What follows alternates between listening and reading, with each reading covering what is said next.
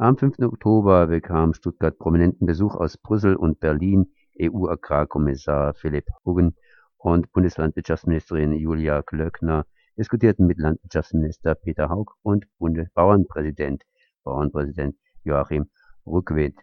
Und das Ganze ging um die Zukunft der europäischen Agrarpolitik.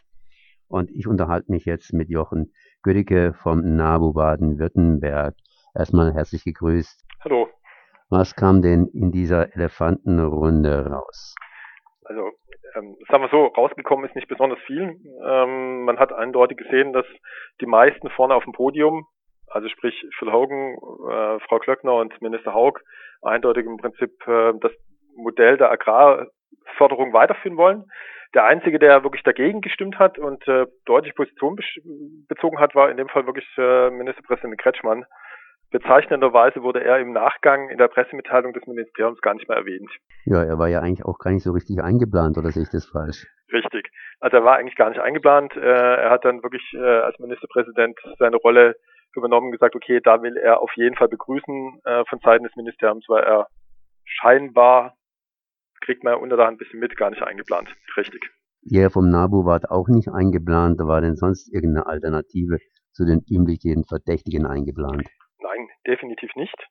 Äh, und das ist leider Gottes wirklich kein, kein Einzelfall. Es ist äh, üblich, dass äh, im Agrarbereich die Agrarpolitiker, sage ich jetzt mal, Agrarlobby und die äh, Bauernverbände unter sich bleiben. Ähm, es ist bei der Veranstaltung nicht so gewesen, wie auch bei anderen Veranstaltungen so.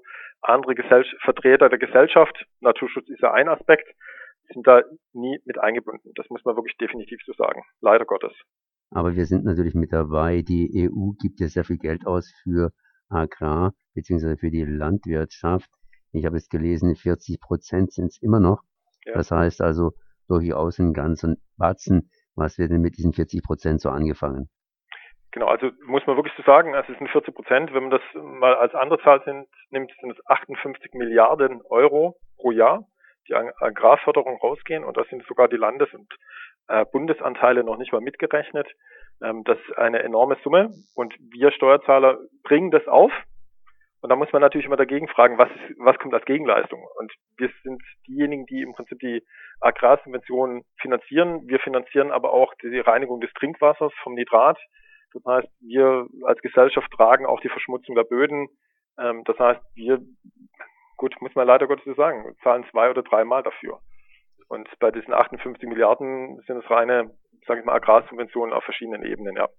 Das heißt, bei den 58 Milliarden sind weder die Landesmittel, die da reinfließen, dabei, noch die Mittel, um unser Trinkwasser hinterher wieder sauber zu machen. Richtig. Das sind die Punkte, die da gar nicht mit gerechnet sind. Und wenn man die 58 Milliarden runterrechnet auf alle EU-Bürger, sind es immerhin 114 Euro pro Person Steuerzahler.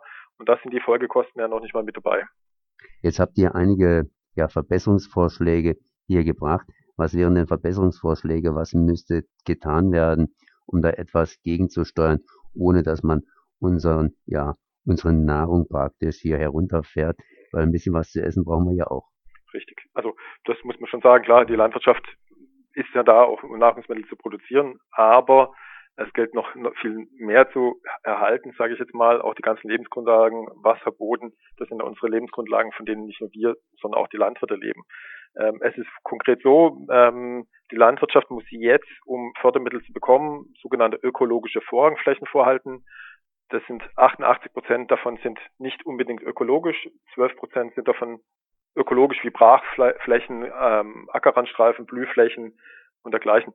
Konkret würde das bedeuten, da muss wirklich was gemacht werden. Das heißt, wenn die Landwirte Fördermittel bekommen in einer enormen Höhe, sollten oder müssen sie wirklich auch eine Gegenleistung bringen. Das heißt, Gegenleistung der Hinsicht, dass der Boden erhalten bleibt und Trinkwasser geschützt wird, sprich verringerter Pestizideinsatz, verringerte Düngung. Es ist immer noch massiver Stickstoffüberschuss im Boden und wird jeden Tag ausgebracht und vor allem ähm, die weniger intensive Landwirtschaft ist notwendig und dann im Prinzip, wenn als Auflage noch was gemacht wird, wie zum Beispiel Blühstreifen, Lärchenfenster, da muss viel mehr Wert drauf gelegt werden. Also nicht nur Landwirtschaft per se, sondern es gibt noch andere Aspekte, die berücksichtigt werden müssen. Generell heißt es immer wieder, dass die Großen gefördert werden und die Kleinen schuften mhm. sich ab. Stimmt das noch, dass also praktisch die Großen problemlos an die Töpfe rankommen, während die Kleinen halt eben zu klein sind? Hm, ähm, also bei, bei vielen Bereichen wie Investitionsförderung stimmt das tendenziell. Bei der Förderung, Agrarförderung der EU nicht unbedingt. Da ist es so, dass die Landwirte per se eigentlich relativ leichter drankommen. Sie müssen einen komplizierten Antrag ausfüllen, das stimmt, aber sie kommen ran. Das heißt, in Baden-Württemberg ist es so, oder auch in anderen Bundesländern, ähm, dass kleinere Betriebe bis 46 Hektar mehr Fördermittel bekommen. Und der durchschnittliche landwirtschaftliche Betrieb in Baden-Württemberg ist 35 Hektar groß. Das heißt, ähm, die kleineren Betriebe kriegen mehr Fördermittel pro Hektar als die großen. Aber letztendlich ist es ja schon so, wir haben Betriebe in Deutschland, ähm, die Zehntausende von, Hek äh, Zehntausende von Euro Fördermittel bekommen, beziehungsweise Großkonzerne wie Südzucker, Bayer sind Unternehmen, die Fördermittel von der EU kriegen, unsere Steuerzahler, wir zahlen Steuermittel und das fließt zu Südzucker, zu Bayer, äh, zu BASF ähm, und kleine Anekdote, auch die englische Königin ist einer der größten ähm, Agrarsubventionsnehmer Europas. Also das sind dann so Auswüchse, die nicht gehen. Also das müsste nach oben hin gedeckelt werden und nach unten hin besser verteilt werden. Was für aktuelle Auswirkungen hat denn diese Agrarpolitik ganz speziell auf Baden-Württemberg? Ähm, konkrete Auswirkungen Nummer eins, ähm, der Pflanzenschutzmitteleinsatz ist nach wie vor nicht auf dem Rückzug. Das heißt, es wird immer noch massiv Pflanzenschutzmittel eingesetzt. Ähm, Stickstoffdüngung ist nach wie vor da. Es gibt keine Kopplung zwischen Tierhaltung und Fläche, was das unterbinden würde. Das heißt, es läuft immer noch weiter. Die Landwirte sind immer noch der Überzeugung, äh, wir müssen mehr und mehr und mehr produzieren, was völlig in die Irre führt. Man sieht es auch daran, dass ähm, die kleineren Betriebe in Baden-Württemberg immer noch ähm, am Sterben sind, leider Gottes. Also die, die Anzahl der kleinen Betriebe nimmt immer weiter ab. Ähm, das hat auch konkrete Folgen. Zum Beispiel, dass eine gute Fruchtfolge, eine anständige Fruchtfolge, wie es Tradition ist eigentlich früher in der Landwirtschaft oder Tradition war, wird nicht durchgeführt. Und so haben wir zum Teil massive Schäden auch in der Landwirtschaft, weil die Landwirte selber sich nicht an ein normales, vernünftiges System in der Landwirtschaft halten. Ich spreche nur nicht mal von ökologischen Systemen. Also ein Ökolandbau wäre natürlich zielführend. Da muss viel mehr in die Richtung gearbeitet werden. Aber auch die konventionellen wirtschaftlichen Betriebe setzen viel zu wenig das alte Wissen ein, was gemacht werden kann.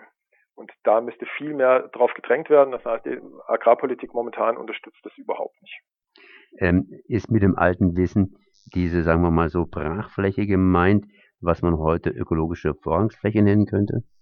Hm, auch, ja, zum Teil. Ähm, früher war es in, manchmal in den Fruchtfolgen, also in dem Wechsel der Kulturen, die angepflanzt werden auf dem Acker über die Jahre hinweg, waren häufig Brachen dabei, aber mehr ähm, stickstoffbindende Pflanzen wie Leguminosen. Also üblich ist eigentlich, dass man auf einem Feld mindestens drei, aber fünf, sechs, zum Teil sieben Kulturen in sieben Jahren hat und so natürlich ähm, der Boden geschont wird. Äh, es ist keine Monokultur auf den Acker über den Jahr hinweg und das geht schon leider Gottes sehr verloren. Viele machen das auch gar nicht mehr und es wird durch die Agrarförderung auch nicht eingefordert das ist schon ein bisschen problematischer.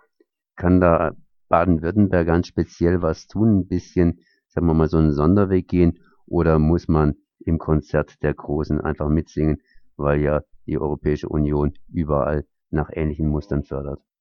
Ähm, also grundsätzlich ja, was die EU-Förderung angeht, wird es natürlich hm, wird es schon EU-weit bestimmt. Wir in Baden-Württemberg haben aber schon Möglichkeiten, also es ist so eine sogenannte erste Säule und zweite Säule, da sind verschiedene Fördermittel drin. Äh, die zweite Säule ist eher so für Umweltbelange. Da könnte man umschichten, also mehr in das Thema Umweltbelange reinschieben. Das könnte Baden-Württemberg. Baden-Württemberg könnte zusätzlich bei den Agrarumweltprogrammen, die es ja auch gibt, und die sind länderspezifisch, da gibt es Programme, die es nur in Baden-Württemberg gibt, ähm, noch mehr im Agrarbereich machen. Also so wie die, die Landesregierung ja auch die Naturschutztöpfe ähm, erhöht haben, ähm, könnte man auch im Agrarumweltbereich mehr machen. Minister Haug redet auch immer davon, äh, mehr Biolandbau oder Ökolandbau zu fördern. Es gibt eine Förderung, aber da könnte man deutlich mehr machen. Also das heißt, da kann Baden-Württemberg auch ähm, aus, also in der eigene Förderprogramm schon deutlich mehr machen, ja. Dann danke ich mal Jochen Gödecke für diese Informationen. Jochen Gödicke vom NABU Baden-Württemberg zum Elefantentreffen, das am 5. Oktober in Stuttgart äh, stattgefunden hat. mit Agrarkommissar Philipp Hogan und Bundeslandwirtschaftsministerin Julia Klöckner. Die diskutierten mit Landwirtschaftsminister Peter Haug und Bauernpräsident Joachim Rückwind über ja, die Zukunft der europäischen Agrarpolitik, die praktisch auch ja, aus der Vergangenheit heraus reicht. Ich danke mal für dieses Gespräch. Gut, vielen Dank.